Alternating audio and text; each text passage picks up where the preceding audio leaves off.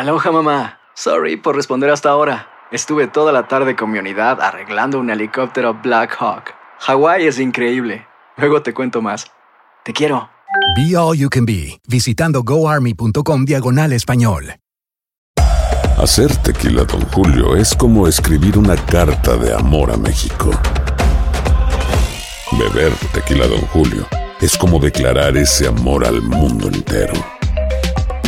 Don Julio es el tequila de lujo original, hecho con la misma pasión que recorre las raíces de nuestro país. Porque si no es por amor, ¿para qué? Consume responsablemente. Don Julio Tequila, 40% alcohol por volumen, 2020. Importado por Diageo Americas, New York, New York. When something happens to your car, you might say,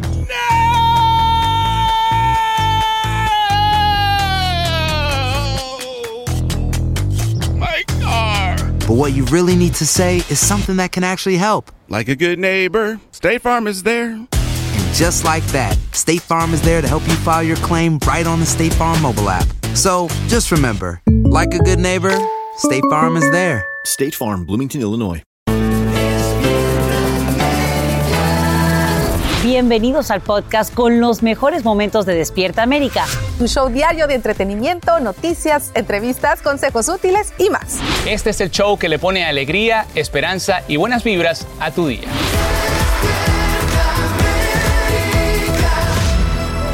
Buenos días, bienvenidos a Despierta América. Muchas gracias por amanecer con esta su familia de los locos. Así es. Los locos mañaneros. Los locos no. tempraneros. Los locos, los locos cariñosos. Bueno, casi viernes. ¡Qué rico se siente! Qué rico se siente. Estamos listos como cada mañana con lo mejor del mundo. Pues del entretenimiento, no del chisme, sino del contenido. Eso. Exactamente. O de la comidilla, porque también es la comidilla de las redes. Todo el mundo está hablando del tema.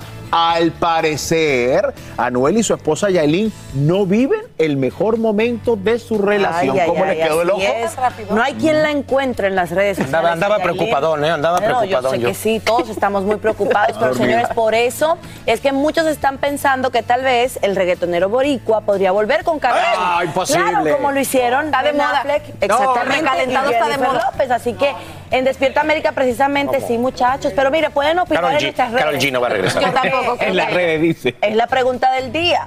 ¿Volverías con tu ex?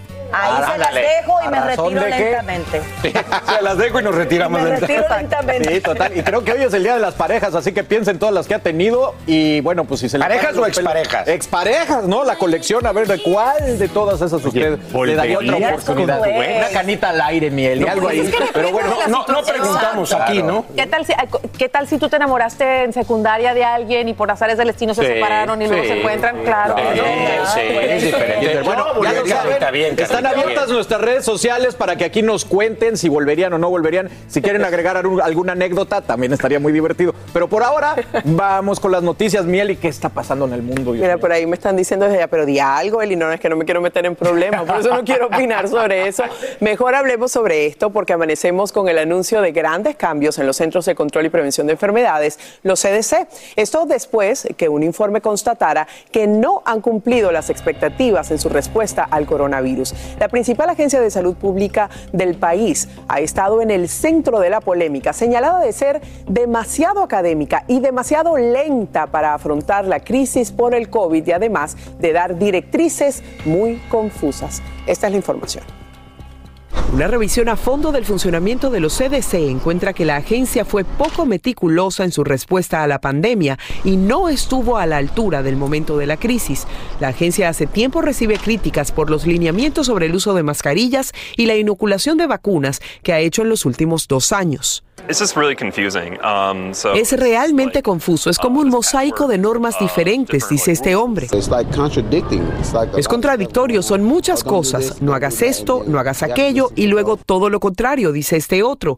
La propia directora de los CDC, la doctora Rochelle Walensky, reconoce las fallas y pidió una revisión. El resultado fue poderosamente negativo para la agencia al contrastar el manejo de la pandemia por parte de los CDC, tanto en esta administración como durante la anterior. Las recomendaciones de los centros referentes al COVID son confusas y abrumadoras y su sitio web no es fácil de navegar. Esa fue la gran conclusión.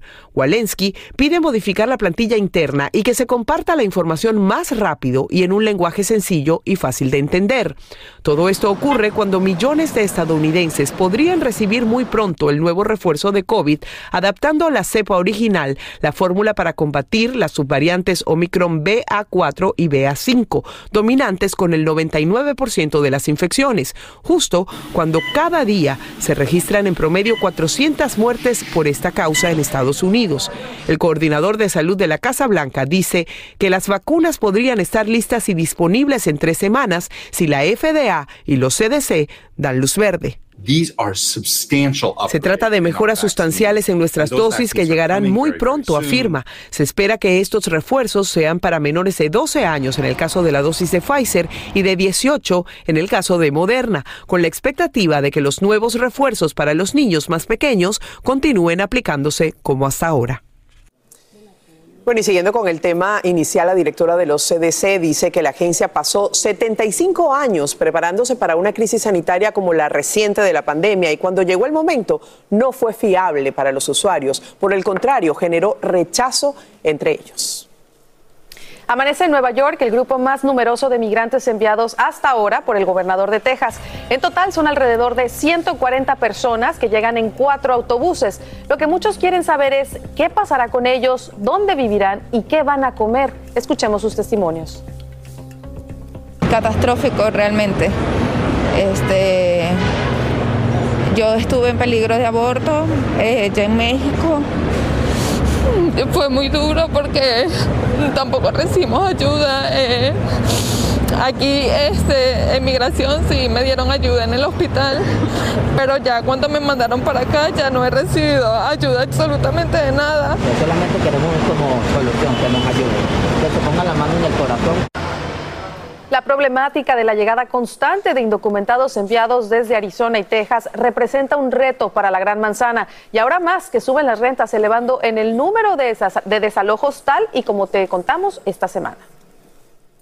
Y hoy jueves el juez de Florida, perdón, que autorizó la redada de Mar a Lago, celebra una audiencia para decidir si divulga o no la declaración jurada que motivó el allanamiento. Esto mientras el expresidente Donald Trump estaría considerando publicar videos de vigilancia del registro efectuado en su oficina. En vivo desde Washington DC, Edwin Pitti nos explica cuál sería el objetivo de Trump y por qué se opone el Departamento de Justicia. Buenos días, Edwin, ¿cómo estás?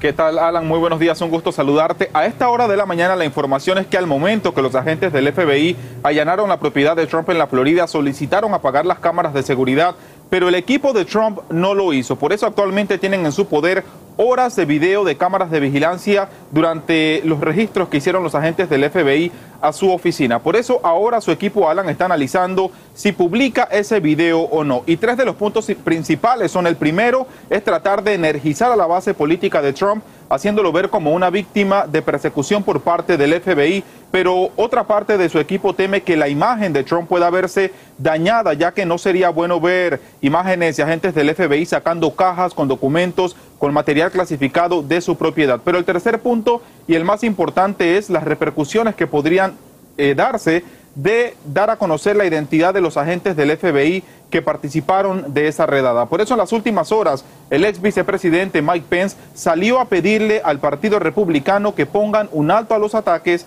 en contra del FBI. Aquí parte de lo que dijo.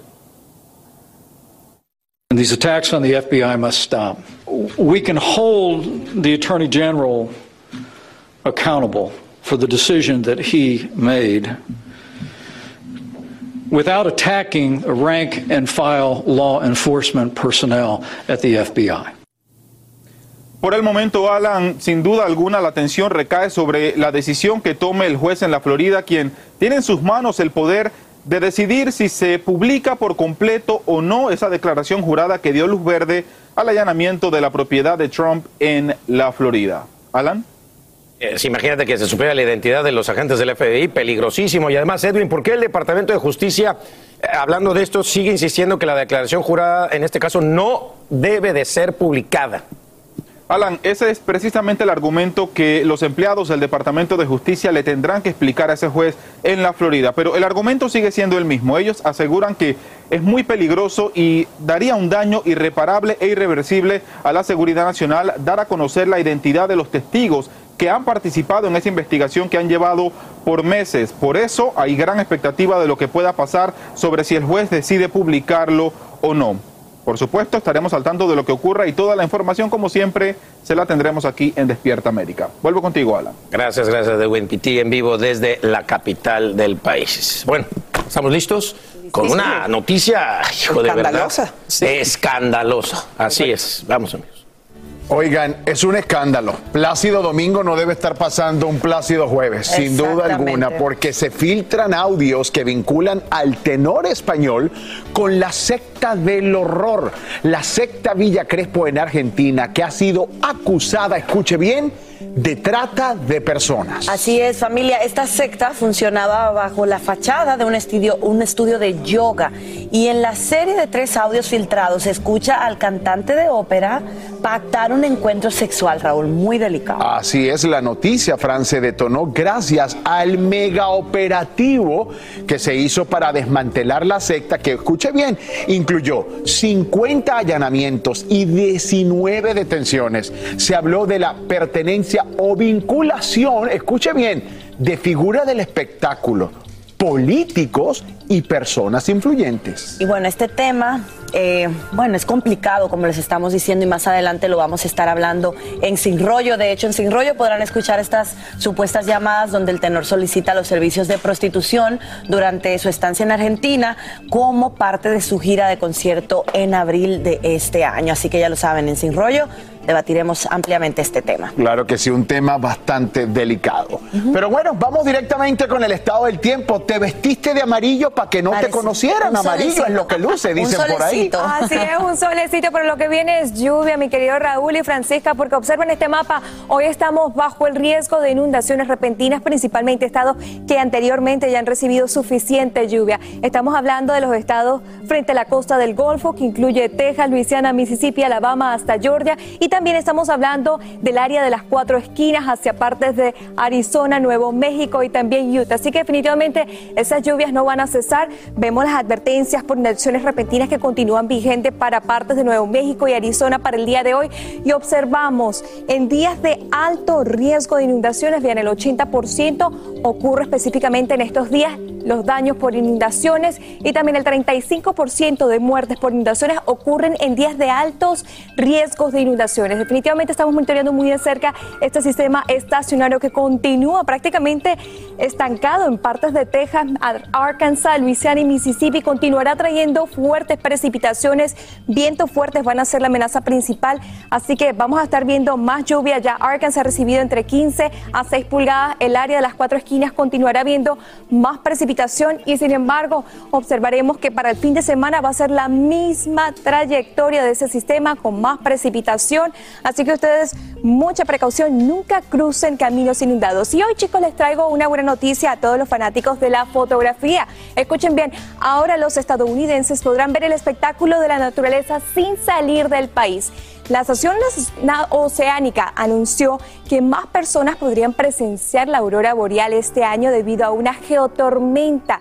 Así que si vives en los Estados Unidos del norte, prepara tu cámara o tu celular porque tendrás la oportunidad de ver una de estas, estas fenómenos de las auroras. Así que definitivamente no las podemos perder. Aloha mamá, ¿dónde andas? Seguro de compras. Tengo mucho que contarte. Hawái es increíble. He estado de un lado a otro con mi unidad. Todos son súper talentosos. Ya reparamos otro helicóptero Blackhawk y oficialmente formamos nuestro equipo de fútbol. Para la próxima te cuento cómo voy con el surf y me cuentas qué te pareció el podcast que te compartí, ¿ok? Te quiero mucho. Be All You Can Be, visitando goarmy.com diagonal español. Hacer tequila, Don Julio, es como escribir una carta de amor a México. Beber tequila, Don Julio, es como declarar ese amor al mundo entero. Don Julio es el tequila de lujo original, hecho con la misma pasión que recorre las raíces de nuestro país. Porque si no es por amor, ¿para qué? Consume responsablemente. Don Julio Tequila, 40% alcohol por volumen, 2020. Importado por Diageo Americas, New York, New York. When you buy a new house, you might say, Shut the front door. Winning. No, seriously. Shut the front door. We own this house now. but you actually need to say, Like a good neighbor, State Farm is there. That's right. The local State Farm agent is there to help you choose the coverage you need. Welcome to my crib. no one says that anymore, but I don't care. So just remember, like a good neighbor, State Farm is there. State Farm, Bloomington, Illinois. Yo soy Carla Martínez. Estás escuchando el podcast de Despierta América. Y Estados Unidos lanza una alerta de viaje que incluye varias regiones de México. Esto ante el incremento de la violencia, bien sea por enfrentamiento entre pandillas y grupos del narcotráfico o por la delincuencia. Las zonas que tienes que evitar serían Zacatecas, Colima, Guerrero, Michoacán, Sinaloa y Tamaulipas. Y también grandes destinos turísticos como Guanajuato, Quintana Roo y San Luis Potosí, donde se han registrado secuestros de estadounidenses. Escuchemos el sentir de los residentes del área. Yo vendo unos sobre ruedas y pues de hecho no nos dejaron ni trabajar el fin de semana pasado, porque preferir mejor no ir a vender a pasar un susto, ¿no? Mejor resguardarse. La advertencia prohíbe a empleados estadounidenses viajar entre ciudades durante la noche y tomar taxis en la calle. Solo deben usar aplicaciones de taxi como Uber o de sitios oficiales. Además, recomiendan no viajar solos a áreas alejadas.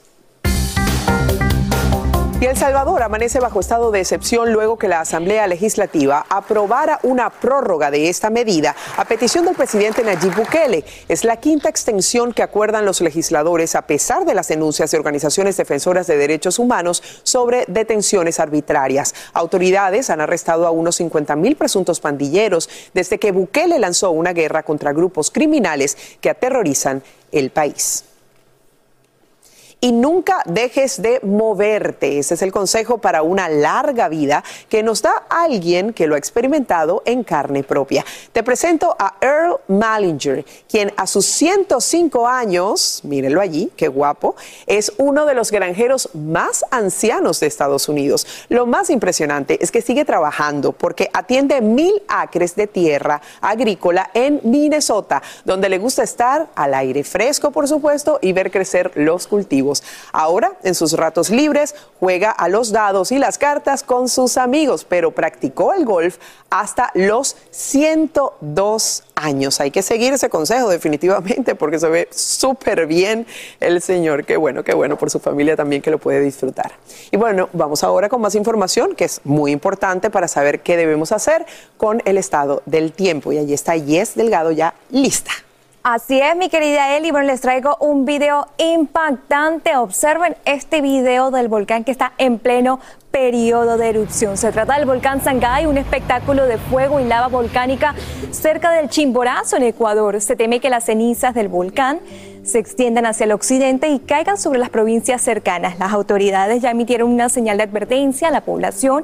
Este fenómeno ha sido frecuente a lo largo del actual periodo eruptivo se recomienda tomar las medidas pertinentes. Nosotros desde acá estaremos atentos y lo llevaremos lo último de esta noticia. Pero ahora vamos a pasar con las condiciones del tiempo porque lo que sí está presente en la costa oeste del país es ese calor extremo. Observen nada más este sistema de alta presión que prácticamente retiene ese calor hacia el suelo y no lo deja no lo deja salir. Estamos hablando que continúa impactando la costa oeste del país con esos avisos y advertencias por calor excesivo, temperaturas de más de 90 grados, calor excesivo para Washington, Oregon y también para partes de California. Así que observen, la ciudad de Seattle lleva 12 días batiendo récord de temperaturas en los 90 grados, así que definitivamente ese calor no va a dar tregua, temperaturas en los altos 90 grados y por lo menos ese calor se va a extender hasta el fin de semana. Las temperaturas mínimas para los próximos días también van a estar matando récord, no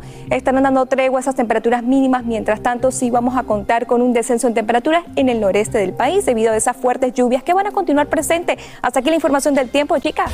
Mi Rauli, nos vamos hasta Los Ángeles. ¿Quieres con nuestra gente linda? Bueno, ahí está la abogada en inmigración, Jessica Domínguez, y está lista para responder las dudas de nuestra gente. Así que nos vamos con ustedes. Buenos días, Jessica. Buenos días, Jessica. Mírala. Muy buenos días, querida familia de Despierta América. Esta mañana los saludo desde la Plaza Alameda, aquí en Los Ángeles, donde me vine a contestar preguntas de inmigración. Señito, su nombre y cuál es su pregunta. Mi nombre es María Elena García y quería preguntarle si puedo arreglar papeles porque tengo un hijo que fue a las Fuerzas Armadas. Fuerzas Armadas y pero nomás estuvo en el entrenamiento, pero no se quedó y quería ver si podía calificar. Él es nacido acá, más de 21 años. Sí, tiene 23 años y... Y usted quiere saber si califica para la residencia.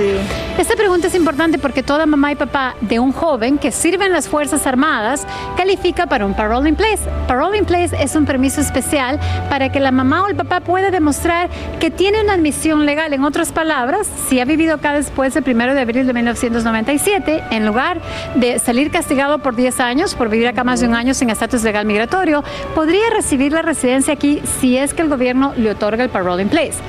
Lo que voy a pedir en este caso es que usted me mande toda la documentación para analizar si él terminó positivamente ese entrenamiento y tal vez fue alguna razón médica por la que no terminó.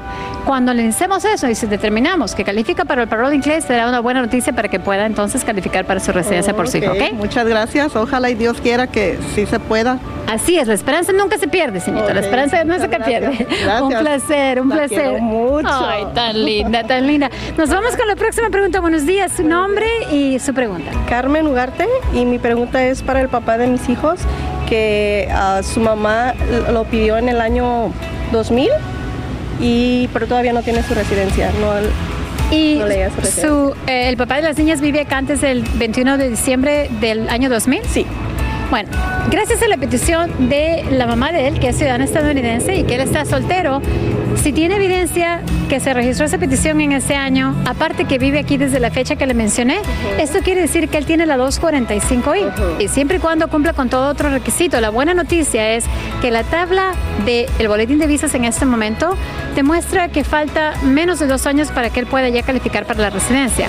Pero no deben dejar el trámite a ese punto, porque si la petición familiar ya está aprobada y la tabla B demuestra que a menos se puede registrar el paquete de ajuste para recibir el permiso de trabajo, aunque sea por ahí debemos empezar. Voy a revisar la petición familiar y de ahí decidimos cuál es el próximo paso a tomar. ¿Qué le parece? Muchas gracias, está muy, muy bien. Gracias a usted y le quiero mandar saludos al esposo porque mire, tiene acá la mamá de las niñas muy preocupado por él y qué bueno que ahí tiene su respuesta. Muchas gracias por acompañarnos y por ser televidentes de Despierta América. Ayúdenme a despedirnos de todos del estudio. ¡Ay! ¡Qué bueno! Ahí está Jessica Domínguez siempre diciendo presente y ayudando a nuestra gente. Nuestra misión, Carlita. Así es. Y gracias a usted siempre por confiar en nosotros. Los queremos mucho y es lo menos que podemos hacer, devolverles tanto cariño, ¿verdad? Así es. Bueno, y como nos encanta que se diviertan, ¿nos vamos a dónde? A los deportes. Vámonos. Oye, ahora sí, hay mucho, mucho, mucho pasando gracias a mis Águilas del América y demás. Así Ay, ya estás prejuicioso por las águilas. Bueno, No me vamos a dar digas. un resumen rapidito Minuto deportivo, mi de papi. todo lo que ha ocurrido en la Liga MX. Aviéntate, Lindsay. Rayado salió vivo del mismísimo infierno, muchachos. Los de Bucetich sacaron el empate en la bombonera en el duelo entre líderes de la Liga Ajá. MX. Ahora la pandilla a pensar en Tigres para el clásico regio montano. Se viene. ¿Qué tal la máquina mal, no? Sigue No tiene aceite esta máquina, sí, desangelada totalmente. 2 a Oxidada. 1 cayó ante Tijuana en el Estadio Azteca y llegará con racha de tres derrotas consecutivas al duelo ante las Águilas del América, porque sí, señores, se viene el clásico joven de la Liga MX. Ay, ¿me preguntaste de las aguilitas? Ahí A ver, Mira, aguilitas. Lo dijo Lindsay, no lo dije yo. Sí, el AVE levantó. Échale, Bueno, esta apertura 2022 este miércoles en su visita al estadio de Hidalgo. Consigue una contundente victoria 3 a 0 sobre Pachuca. 3 a 0, papá. Por Lleva fin, una por fin muestran consistencia ahí. 3 a 0 ya es un score un poquito más Le respetable. acabó la racha Pachuca de 21 partidos sin perder. ¿Y qué tal los Yankees? ¡Wow! Miren, ¡Qué palazo! Adiós, sayonara, arrivederci, bye bye. Buenas noches. Si te has visto el mejor de los Yankees, por fin ganaron. No, pero aparte en la décima con Grand Slam le dieron la vuelta, una belleza. ¿Y de qué manera? Lo celebraron como si fuera la serie mundial, porque bueno, se les entiende, ¿no? necesitaban, el airecito. Unos cuantos Una- partidos una sin ganar. sí. Donaldson viene y le da ese palazo hacia el Rayfield, qué bárbaro. Bom, bom, triqui, Los Yankees que venían por la calle de la amargura recuperaron el nivel. Exacto. Y vámonos con más, que viene LeBron James con todo, ¿eh? Repitan conmigo. Chin, chin, chin. La caja registradora. señores, se rompió. La superestrella de Los Ángeles Lakers, LeBron James, acordó una extensión de contrato por dos años y 97 millones de dólares. ¡Qué barbaridad! Ok, muy bien, ahí está. Lo que lo convierte en el jugador mejor pagado en la historia. Ha amasado una cifra de más de 500 millones de dólares en su carrera. Bueno, ahí les va la historia. tanto lo, tiene, él. lo tiene armadito. Nadie en dos años, en dos años termina su contrato. En dos años entra su hijo Bronny al NBA. ¿En serio? Él van a poder ir a cualquier equipo en el que esté su hijo. Él se verá ese equipo seguramente para poder jugar con su hijo casi casi de a gratis si quiere. años tiene? genio. ¿Cu- No, el hijo está chavito, está Pero bien en cualquier. chiquito. Bueno, recordemos que LeBron James a sus unos 17 16. años se quería sí. presentar en el draft y le dijeron, tranquilo muchachos, tienes que por lo menos ser mayor de edad. Pero sí, definitivamente mañana tenemos Ya está armadito eso, ¿eh? todo, toda la información de curiosidades que seguramente usted no sabe acerca de LeBron James. Sí, le vamos a presentar el lado B. gusta. LeBron James viene siendo ahorita el Bad Bunny del deporte. Pues todo De le va bien en el deporte, le va bien en los negocios, Oye, le va bien, ¿no? Francisca. Aloha mamá. Sorry por responder hasta ahora. Estuve toda la tarde con mi unidad arreglando un helicóptero Black Hawk. Hawái es increíble. Luego te cuento más. Te quiero. Be All You Can Be, visitando goarmy.com diagonal español. Hacer tequila, Don Julio, es como escribir una carta de amor a México. Beber tequila, Don Julio, es como declarar ese amor al mundo entero.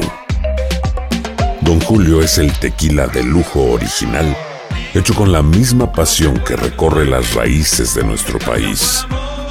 Porque si no es por amor, ¿para qué? Consume responsablemente. Don Julio Tequila, 40% alcohol por volumen, 2020. Importado por Diageo Americas, New York, New York. When you buy a new house, you might say, Shut the front door. Winning. No, seriously. Shut the front door. We own this house now. but you actually need to say, Like a good neighbor, State Farm is there. That's right. The local State Farm agent is there to help you choose the coverage you need. Welcome to my crib. no one says that anymore, but I don't care. So just remember, like a good neighbor, State Farm is there. State Farm, Bloomington, Illinois. Estás escuchando el podcast que te alegra la vida, el de Despierta América. Francisca y Raúl, ahorita, antes de bailar, tenemos algo Tú no eres in- reycito, importante. tú eres. Importante. Así le deberían. No es Oye, el rey, sí sino son el reyzote. Mire, este domingo, ¿saben qué hay, muchachos? ¿Qué hay? República Deportiva. Todo lo que nos dejó el clásico joven a nivel cancha, con Tania Rincón, invitados sorpresas, el América, todo eso y mucho más, como siempre. Los domingos son de República Deportiva a partir de las 3 de la tarde. Y nos acompaña Tania Está, Rincón. está ahí. ¿Nos escuchas, Tania hermosa? Tania. Ta, ta, ta, ta, Hola, hola, Tania. aló, bueno. Ella Hola, es hola. la nueva Ya, ya estoy presentadora de República Deportiva. Amiga, ¿cómo te ha ido? ¿Cómo te han tratado, Tania?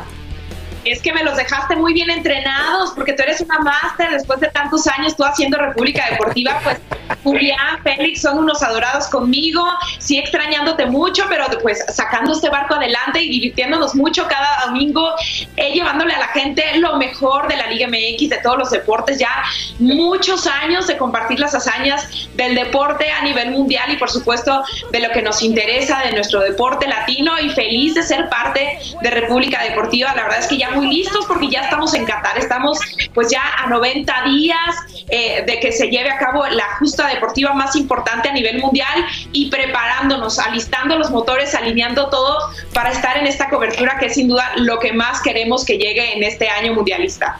Qué, qué buena onda, mi Tania. Te saluda aquí Alan Thatcher, que nos vimos eh, hace poco allá en México. Te mando un abrazo y un beso.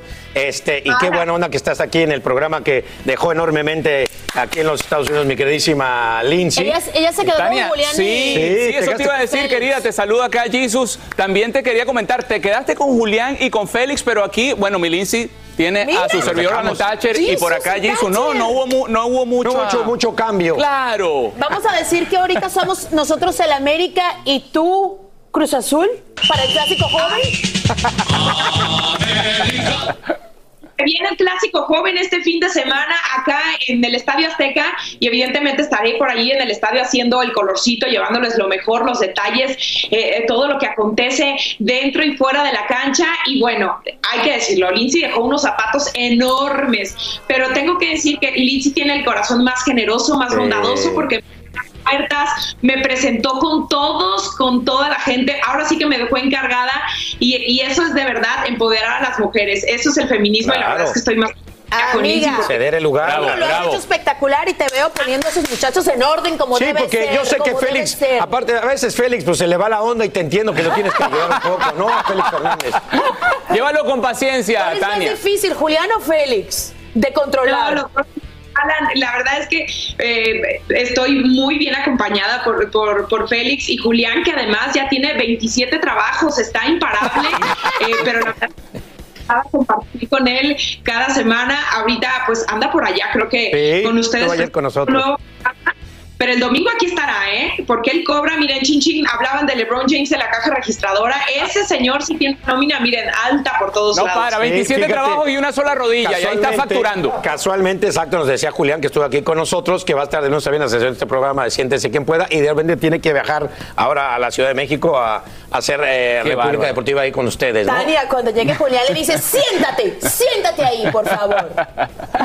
Va a regresar así con la rodilla hinchada de recién operado, pero es que ese hombre tampoco no para y la verdad es que, pues sí, felices porque tenemos una responsabilidad a cargo de un público increíble que domingo tras domingo espera enterarse de Sí. de su equipo favorito y la verdad es que nosotros lo hacemos con mucho gusto. Eh, la verdad es que eh, siempre tratando de presentar dinámicas que sean divertidas, ahora involucrándolos con nuestra encuesta, no pintando a los Estados Unidos de diferentes colores con las eh, encuestas que tenemos, así que felices, felices de que nos Tania, acompañen. y, y- y- y seguramente, como ya lo dijiste, nos veremos, eh, nos veremos. Ah, no vas a Qatar, nos veremos en Qatar, ¿no? Este, Lindsay y yo nos vemos en Qatar, seguro, Empezó ¿no? con lo de Qatar, ¿viste, Raúl? Claro que sí, nos vemos allá. Nos vemos ahí. Ah, ¿no ibas? ¿Tú no vas? ibas? Mentira, Ay, no. primero Valencia que tú, Sí, hermano. igualitos que Julián y Félix, Oye, ¿no ibas? peleando, Oye. Fue- primero fue Francia No la Champions. Falta mucho tiempo, puedo, puedo sorprenderte, ¿eh? Puedo sorprenderte. Lo he hecho anteriormente. Empieza a cocinar. No me subestimes. Empieza a preparar comida árabe. Empieza a preparar. Mínimo, mínimo, mínimo. Me meto. estaremos muy pendientes todos los domingos, ya saben, República Deportiva es ese lugar donde te diviertes, te informas. Es el show de televisión deportiva pues más largo que hay para la audiencia hispana de los Estados Unidos, el más grande, el más visto. Felicidades, amiga. Cuídate, este proyecto Tania, está hermosa. maravilloso y tú también tienes como 20 trabajos. Ya, no Hoy, te hagas. República No Deportiva, te hagas. selección mexicana. ¡Bravo, Éxito, Tania, mucho éxito. Los quiero, les mando muchos besos a los tres y bueno, pues encantada, próximamente nos vemos por allá y sí, nos vemos en Qatar. Les Eso. mando besos. Bueno, el chef no, el chef no, nosotros No, yo sí. no. Y aquí ya mostramos el momento en el cual un hombre ataca con un hacha a un vendedor de frutas en una calle de Los Ángeles. Ese atacante ya está tras las rejas y hoy tenemos el testimonio del trabajador hispano Jonathan Álvarez, a quien agradecemos, por supuesto, el hablar con nosotros en vivo en el día de hoy. ¿Cómo estás? Buenos días. ¿Cómo te sientes después de, de todo esto que ha pasado? Eh, pues aquí eh, un poco asustado todavía, pues por lo que pasó. Claro, es natural y además recibe nuestra solidaridad y abrazo. Este ataque se investiga como un posible crimen de odio. ¿Por qué crees tú que este hombre te ataca precisamente a ti? ¿Qué pensaste, qué pensaste en ese momento? Eh, pues este, yo pensé que pues solo este no le gustó que yo estuviera ahí, pero pues como le digo, yo solo estaba este trabajando, pues haciendo lo que me gusta hacer, trabajando, vendiendo fruta y pues no entiendo la razón del por qué llegar y golpearme todo el equipo de trabajo, destruirme todo. Además, déjame decirte que en los últimos días hemos estado reportando ataques a vendedores ambulantes como tú. ¿Cómo te sientes de ser esta vez la víctima? Eh, pues me siento mal, me siento mal de, tratar de entender del por qué las personas eh, hacen eso, eh, es- hacen este, así que discriminarnos. ¿no? Lo que nosotros hacemos es solo trabajar y queremos salir adelante trabajando este, honradamente, pero no entiendo del por qué hacer eso, de, este, eh, discriminar, discriminarnos, eh, destruirnos las cosas. Y esto que tú llamas discriminación, ¿cómo la enfrentan las autoridades? ¿Qué responden a personas como tú que han sufrido ataques como esta? ¿Hay respuesta? ¿Hay solución? Eh, pues no sé todavía, todavía está el caso de pues, este agarrar al tipo que me que me destruyó las cosas y pues este, no, ahorita no me han dicho nada de cómo sigue el caso, pero esperemos si el tipo eh, logren agarrarlo y pues ya no le siga haciendo eso a más gente. Sí, este señor está ya eh, tras las rejas, esa es la información que hemos tenido. Tú tienes un año y tres meses en este país. Después de vivir este momento tan aterrador, ¿te arrepientes de haber venido hasta aquí? Eh, pues no, la verdad no, no me arrepiento. Este, pues, eh, pues esto se va a superar y no creo que solo por una persona eh, que no le guste lo que hago, eh, voy a dejar de hacer lo que a mí me gusta, de trabajar. Claro, y después de haber destruido este puesto rapidito, por favor dime cómo entonces estás sustentando ahora, porque ese era tu medio para obtener dinero y mantenerte. Eh, no, pues ahorita no, no estoy trabajando desde el, desde el domingo, que fue el día en que me destruyó las cosas. Bueno, de verdad te agradecemos mucho, Jonathan, el haber estado con nosotros. Te brindamos, por supuesto, todo nuestro apoyo y gracias por este testimonio en vivo desde Los Ángeles. Esperamos que puedas recuperarte muy pronto. Ya un grupo de tus colegas vendedores ambulantes han alzado su voz exigiendo a las autoridades que frenen estos ataques que cada vez son más constantes. Gracias de verdad por hablarnos hoy. Sí, no, pues muchis- muchísimas gracias y, y, pues por el, por el apoyo que me han estado dando. Un abrazo para ti. Ojalá ese apoyo continúe, no solamente de parte de medios de comunicación, sino también de las autoridades que tienen que responder ante lo que está ocurriendo. Aloha mamá. Sorry por responder hasta ahora. Estuve toda la tarde con mi unidad arreglando un helicóptero Black Hawk. Hawái es increíble. Luego te cuento más. Te quiero. Be All You Can Be, visitando goarmy.com diagonal español. Hacer tequila, Don Julio, es como escribir una carta de amor a México.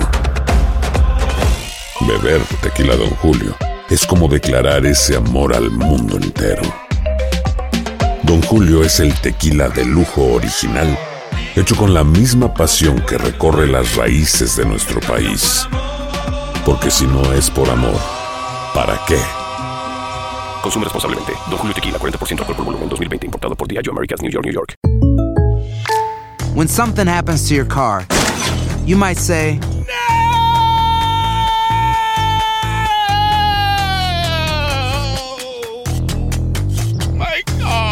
but what you really need to say is something that can actually help. Like a good neighbor, State Farm is there. And just like that, State Farm is there to help you file your claim right on the State Farm mobile app. So just remember, like a good neighbor, State Farm is there. State Farm, Bloomington, Illinois. Este es el show que le pone alegría, esperanza y buenas vibras a tu día. Mantente informado con lo mejor de Despierta América. A continuación, escucharás información práctica para mejorar tu vida, variados reportajes de farándula y actualidad. ¿Sabías que si pudieras manejar hasta el sol a una velocidad de 55 millas por hora, te demorarías 193 años y 26 días en llegar? ¿En serio?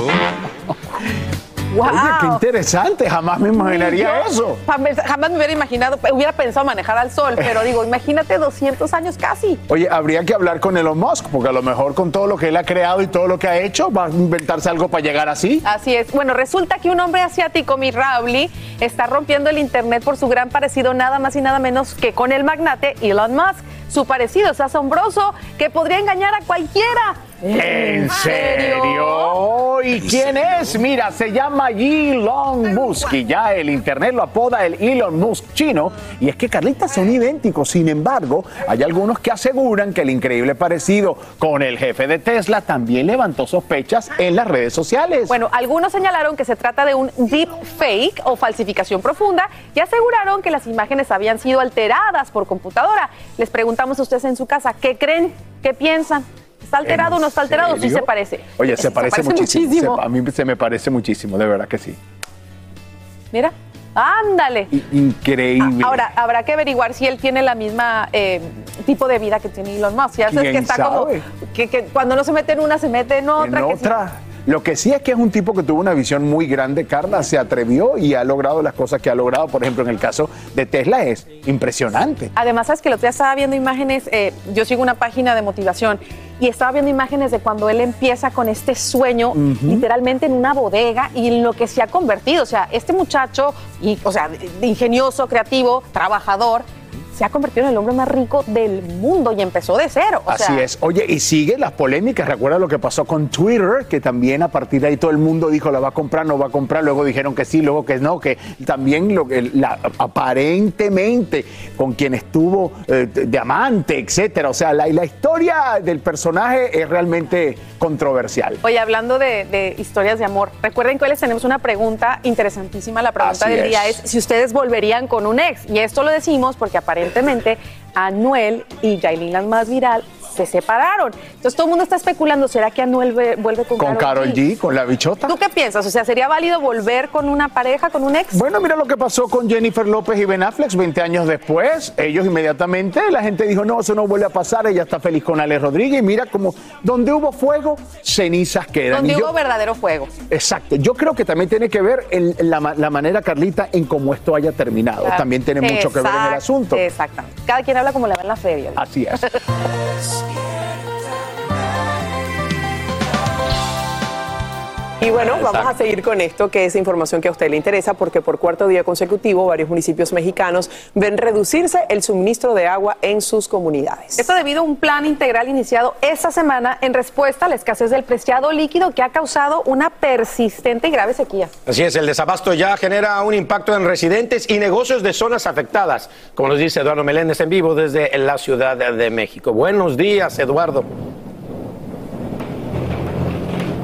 Alan, Carlita Angélica, amigos de Despierta América, todos muy buenos días. En efecto, pues esta sequía que ha impactado en otros estados no podía ser la excepción y llegó ya a la Ciudad de México. Por tal motivo, las autoridades han informado que habrá una disminución del orden de- del 2.4%. O sea, son muchísimos litros que dejarán de ser suministrados en, en 12 de las 16 alcaldías en las que se divide la Ciudad de México. ¿Esto por qué? Bueno, porque sí ha llovido, sin embargo, no ha sido suficiente para suministrar el agua que necesitan las presas y entonces por eso se ha tomado esta determinación. Escuchemos cómo lo plantea el encargado de aguas de la ciudad, el ingeniero Rafael.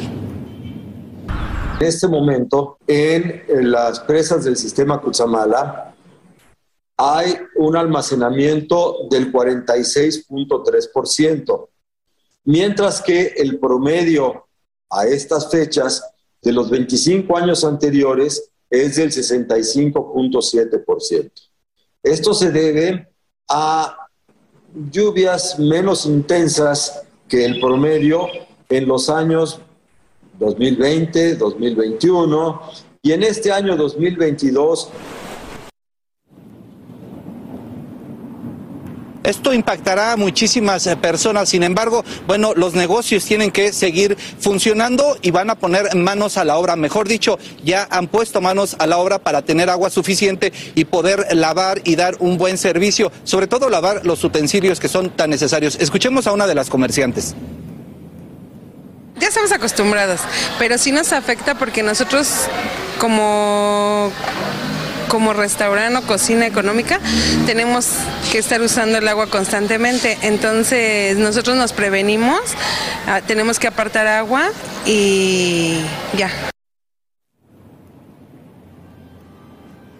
El público que está allá en Estados Unidos, pues que le avise a la gente de acá, de la capital, cuáles son las recomendaciones. Miren, eh, eh, las autoridades sugieren que mientras se lava no se deje correr el agua, cerrar la llave de esta agua mientras se cepillan los dientes, por supuesto, procurar instalar inodoros de bajo consumo, tomar baños o duchas, pues mucho más breve, instalar algunos de los dispositivos ahorradores de agua que existen en el mercado y por supuesto pareciera pues un chiste, pero evitar cantar y evitar eh, perder tiempo mientras uno hace actividades, por supuesto, sobre todo realizándolas eh, con agua. Así las cosas en la Ciudad de México a consecuencia de este plan para disminuir el agua y evitar que la sequía sea mucho mayor.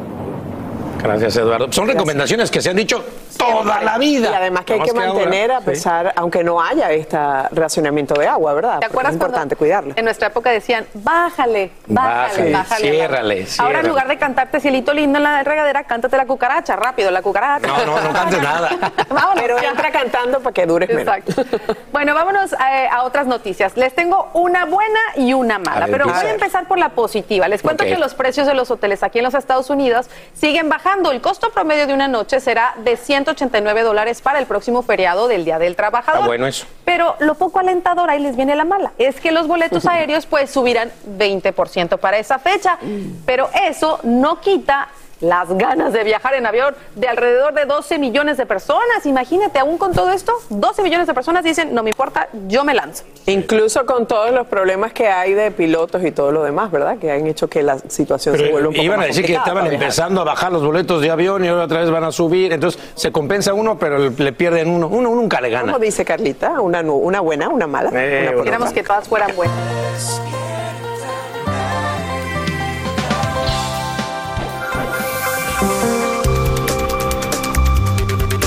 Estas desoladoras imágenes revelan la magnitud de la devastación en Kentucky, donde ahora el número de fallecidos se eleva a 28 a causa de las severas inundaciones que azotan ese estado.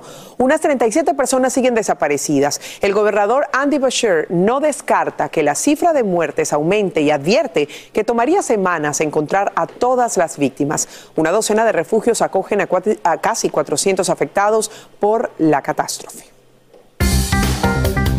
Y en noticia de última hora, menos estadounidenses piden beneficios por desempleo durante la semana pasada, lo que demuestra que el mercado laboral continúa siendo uno de los sectores fuertes de la economía. Así lo indica un reporte publicado por el Departamento del Trabajo, según el cual las solicitudes de ayuda entre el 7 y el 13 de agosto cayeron hasta 250 mil respecto a la semana anterior, cuando había experimentado un ligero aumento. Amigos, y en las últimas horas el Servicio de Rentas Internas anuncia aumentos de las tasas de interés que aplicarán a partir del primero de octubre. Esto afecta a los bolsillos de aquellas personas y empresas que le deben dinero al tío Sam. Saludamos en vivo desde Los Ángeles a Romy de Frías para saber en detalle todo lo que cambia. Escuchemos primero este informe. En un año de inflación histórica, el Servicio de Rentas Internas anunció que aumentará las tasas de interés sobre pagos insuficientes y pagos excesivos de impuestos, lo que significa que millones de estadounidenses, junto con pequeñas empresas y grandes corporaciones, enfrentan otro aumento de costos. Cuando suben los intereses, como con la Reserva Federal, suben a los bancos, suben las tarjetas de crédito y por supuesto el IRS no se va a quedar nunca atrás. Las nuevas tasas serán del 6% por sobrepago, 5% por corporaciones, 3.5% por la porción de un sobrepago corporativo que exceda 10 mil dólares, 6% por pagos incompletos, 8% por pagos incompletos de grandes empresas. Entonces ahorita pues debemos, digamos, 6 mil dólares. A esos 6 mil dólares nos ponen el 6%, por, el 6%, se nos va a hacer mucho dinero. Tanto los dueños de negocios como los contribuyentes piensan saldar sus deudas con el IRS lo antes posible para no deber nada. Se va pagando cada, cada, cada año, se va haciendo los taxes, pues y, y en realidad pues esto viene a perjudicar a todo, a todo el mundo, pues.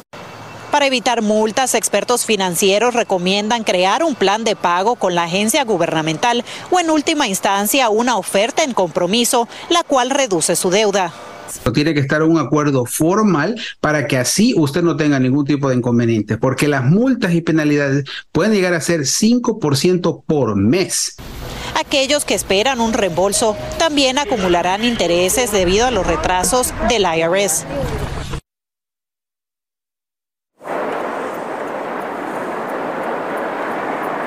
Y bueno, los cambios entrarán en vigor a partir del primero de octubre. Por otro lado, para maestros también al cambio, el IRS ha dicho que las deducciones por útiles escolares será de 300 dólares en vez de 250 dólares como fue en los pasados 20 años. Así que buenas noticias para terminar esta historia. Regreso con ustedes al estudio. Y te le agradecemos mucho, Romy. Gracias por informarnos en vivo desde Los Ángeles y por supuesto usted corra a ponerse al corriente con el tío Sam para que esto no se acumule.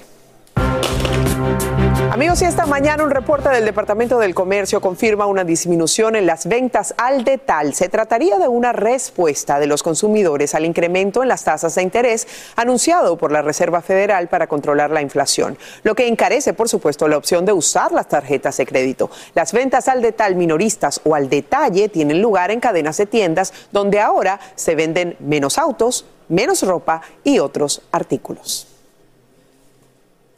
Y quiero que observes esto. México acaba de romper el récord Guinness de la alfombra de acerrín más larga del mundo.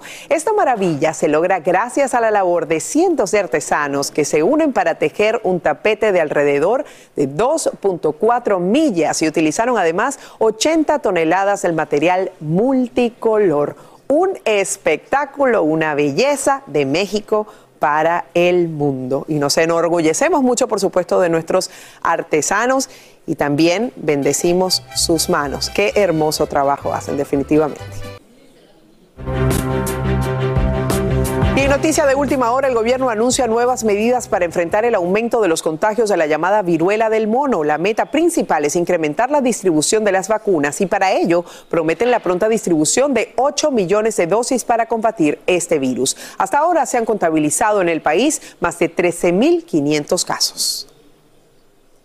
Y tal y como te informamos aquí en Despierta América esta mañana, la administración Biden lanza una nueva advertencia de las regiones de México que estadounidenses deberían evitar al momento de seleccionar su próximo destino turístico.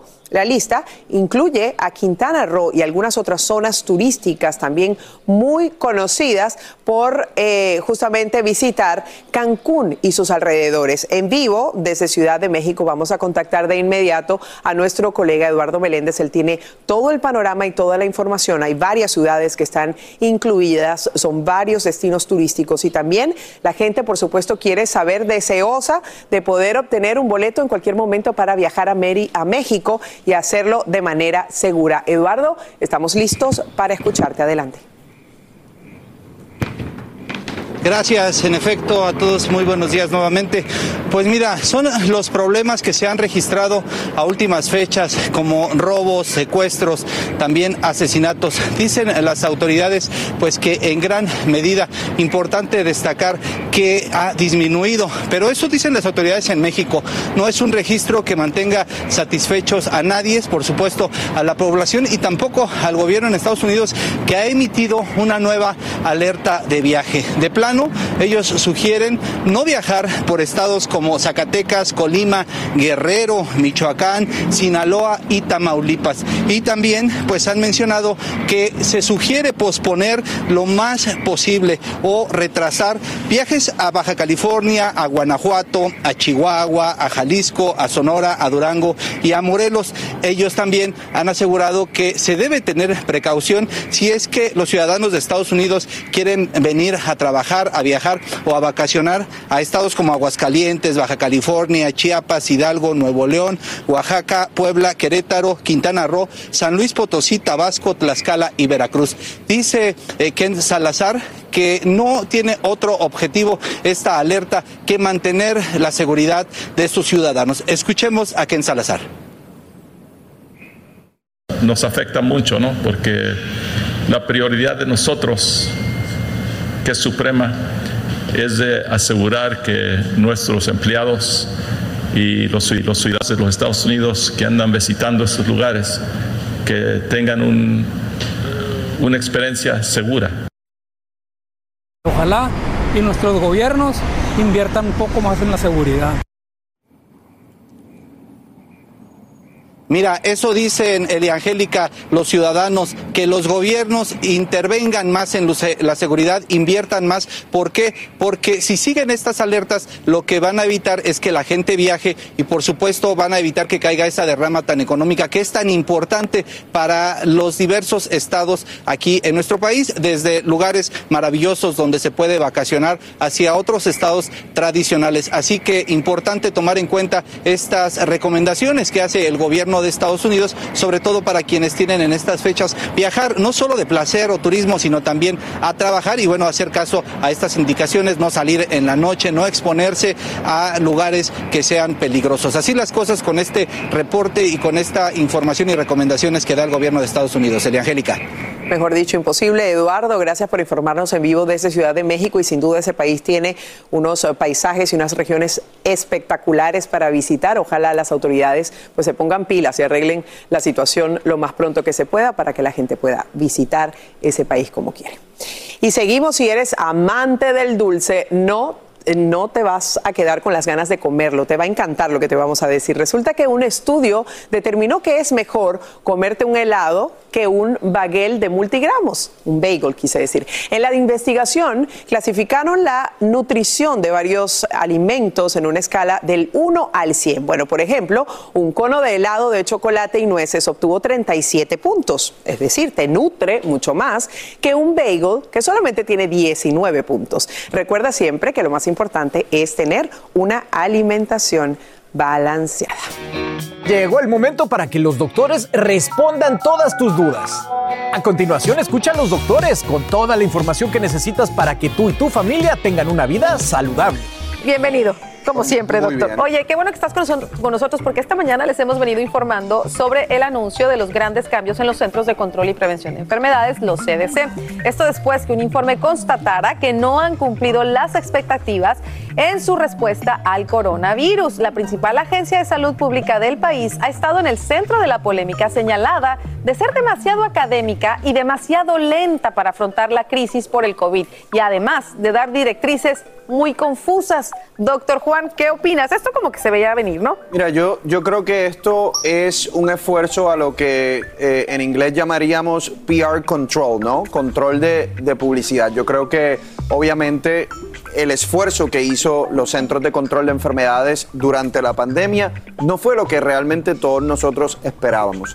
Desde mi punto de vista, yo siempre decía, ellos están reportando pero no están actuando. Entonces, lo que nosotros esperamos del Centro de Control de Enfermedades son estrategias en términos de actuar, de tratar de estar antes del problema, no tres pasos después del problema.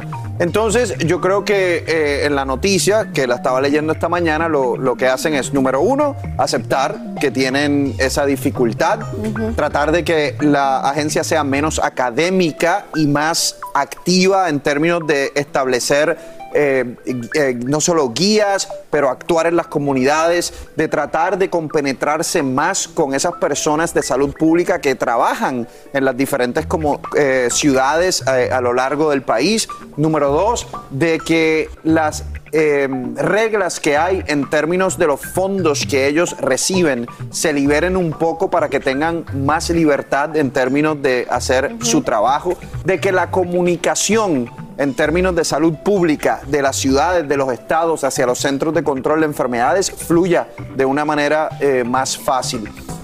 Hay otra cosa que ellos no mencionan que desde mi punto de vista es importante, Carla, y es que no me acuerdo específicamente de qué año para acá, pero definitivamente en los 80, de seguro hacia ahora, el, el director del CDC, es alguien que lo pone ahí el presidente de los Estados Unidos. Mm. Entonces, es un puesto político. Y cuando uno habla de salud, cuando, cuando uno habla de medicina, no debe ser político, debe ser basado en la ciencia. Anteriormente, el director de los Centros de Control de Enfermedades lo escogían los mismos doctores. eso sería lo ideal. Del CDC. que sería eh, ideal. Y, y, eso es una posición en donde uno tiene que tener la libertad de hacer lo mejor para la población, y respectivamente de lo que está ocurriendo con la política. Entonces, esa parte no la mencionan en los artículos que yo he leído, pero a mí me parece importante. Claro. Tiene que, tiene que desligarse de la parte eh, política, que fue lo que vimos realmente durante la pandemia, se politizó. Y al CDC le cayó esa, esa sombrilla de politización. y por ende pierdes credibilidad, ¿no? Bueno, doctor, vamos a cambiar de tema porque esto es un tema buenísimo, interesantísimo. ¿Sabían ustedes que después de una lesión el sangrado es la causa más común de muerte? Por eso es muy importante saber cómo actuar, ya que esto podría ser la diferencia entre la vida y la muerte. En Nueva York, Patricia Fuenmayor está con un experto y nos dice cómo prevenirlo. Así que pasamos contigo, Patricia. Muy buenos días para ti, para toda nuestra gente allá. Muy buenos días, Carla. Buenos días, doctor Juan. Estamos en el New York Medical College para hablar precisamente de esto. Luego que legisladores de Nueva Jersey están trabajando para incluir una cátedra de control de hemorragias dentro del currículum de estudiantes de secundaria para que aprendan a salvar una vida, a prevenir lesiones. Y para hablar sobre eso, ¿cómo podemos de una otra forma parar una hemorragia? Estamos en compañía del profesor y también paramédico George Contreras. Bienvenido a Despierta América. Mucho gusto, gracias. George, los tiroteos se llevan la mayor parte de la atención, pero hay muchas otras situaciones que podrían hacer que una persona sufra una hemorragia severa. ¿Cuáles son? Sí, por ejemplo, esto puede ocurrir en cualquier tipo de incidente, como puede ser eh, un accidente de vehículo, trabajando en, la- en- en su trabajo, en la escuela, en su casa, puede estar cocinando, en el patio, en todos estos campings que hay. En el verano los estudiantes están ahí, puede haber una- un accidente, Eh, puede estar alguien escaleando, eh, puede ser cualquier tipo de incidente realmente. Eso es lo que queremos que la gente enfoque. Claro, y ahora, ¿cómo podemos hacer nosotros para ayudar a una persona a salvar una vida y controlar una hemorragia? Claro, el primer paso, si uno tiene una hemorragia, es tratar, obviamente, como dice el programa Stop the Bleed, es detener esa hemorragia. Ujú. El primer paso, lo que vamos a hacer es a ver si podemos detener esa hemorragia poniendo, si es que tenemos gasa, poner gasa encima de la herida y poner presión encima de eso. Obviamente, como me ven, estoy con guantes. Lo ideal sería tener guantes para poder protegernos uno sobre la, eh, de la sangre. Entonces, este es el primer paso. Si no tienen gasa, obviamente cualquier cosa que tengan disponible, una camiseta, lo que sea, algo que esté lo más limpio posible, poner encima de la herida y poner presión. Presión. Usted habló también del packing, que era muy, Claro. muy, muy importante, ¿no? Claro, entonces si esta presión directa no funciona, los- el siguiente paso sería empaquetar esa herida. Entonces, ¿qué significa eso? Es simplemente, si tenemos gasa igualmente, tomar la gasa y poner dentro de la herida y empaquetar esa herida. ¿Por qué? Porque es importante poner la mayoría de gasa que podamos dentro de esta herida para ayudar a detener la hemorragia, ¿no? Entonces, deteniendo esa hemorragia es lo que va a funcionar. Y después de poner todo esto aquí, igualmente Hacemos presión. directa. Hacemos presión directa. Muy interesante. Yo me voy a llevar esta franela precisamente porque luego de eso viene la parte del torniquete. Claro. Nos vamos a trasladar hasta donde está este maniquí que ustedes, que ustedes utilizan para los estudiantes de medicina. Sí. El torniquete ideal es ese. Claro, este es un torniquete específicamente creado para este propósito. ¿no? Ok. Entonces, esto lo que hace es comprimir la arteria y la vena contra el hueso que tenemos largo en la pierna o en el brazo. Entonces, por eso que esto funciona ideal. Y esto sabemos por evidencia. Esto es lo que usa el ejército de las Fuerzas Armadas de los Estados Unidos en miles de soldados y por eso se han salvado las vidas de soldados en este momento. ¿Y en qué parte de la pierna se pondría ese Entonces- torniquete para eh, prevenir o, digamos, parar el sangrado, para no? de- deten- detener la hemorragia, claro. Lo, lo importante es, como vemos aquí la herida, lo importante lo que queremos hacer es poner este torniquete por encima de la herida, ¿no? Así. Muy bien. Y apretarlo mucho. Y lo importante de esto, el torniquete, lo que funciona es apretar esto de aquí. Así duela, así la A- persona le esté se doliendo. y lo que sea es poner el torniquete, cerrar esto, poner ahora el torniquete y apretamos hasta que la sangre se detenga. Ahora, hay un punto muy importante. Dentro de su cátedra, ustedes dicen que hay que tomar el- en cuenta el tiempo. Sí. Este, entonces, dígame qué, qué sería, eh, ¿por qué? ¿Por qué es necesario tomar es el cuenta? porque tenemos solamente 5 o 6 litros de sangre en nuestro cuerpo. Ajá. En el momento que hay una persona como esta persona que está aquí Ok. eh, sangrando, como podemos ver ahí, Perfecto, pero si, no- si tenemos, por ejemplo, si no, no tenemos un torniquete, el sino primer que paso sería poner presión directa. con una franela. Lo que tenga disponible, poner presión directa lo más, lo más fuerte posible, porque eso es lo que va a ayudar a detener la sangre. Ahora, si tiene el torniquete disponible, lo que podemos hacer es... Ok, bueno, muchísimas gracias, muchísimas gracias por toda esa información. Eh, profesor George, nosotros ahora seguimos con ustedes, información muy valiosa, Carla, que esperemos nunca tengamos que utilizar. Esperemos nunca tener que utilizarlo, pero es interesante cómo en Nueva York los legisladores pues quieren agregar esto eh, como parte de, de la enseñanza en, en las escuelas, ¿no? Yo creo que, yo creo que Carla, hay, ah, es, es buena idea que la población en general sepa Primeros sobre auxilios. primeros auxilios, porque uno no sabe en qué momento tú estás en un lugar en donde puedes ayudar a otra persona. No, y, la- y la- y con lo que hemos visto tristemente en estos tiroteos es lamentable. Bueno, doctor, seguimos. Vámonos con mucho más. Gracias, Patricia, y a toda nuestra gente en Nueva York. Así termina el episodio de hoy del podcast de Despierta América. Síguenos en Euforia, compártelo con otros, públicalo en redes sociales y déjanos una reseña. Como siempre, gracias por escucharnos.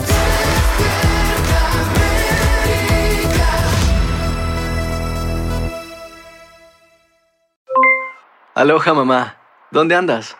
Seguro de compras. Tengo mucho que contarte. Hawái es increíble. He estado de un lado a otro con mi unidad. Todos son súper talentosos.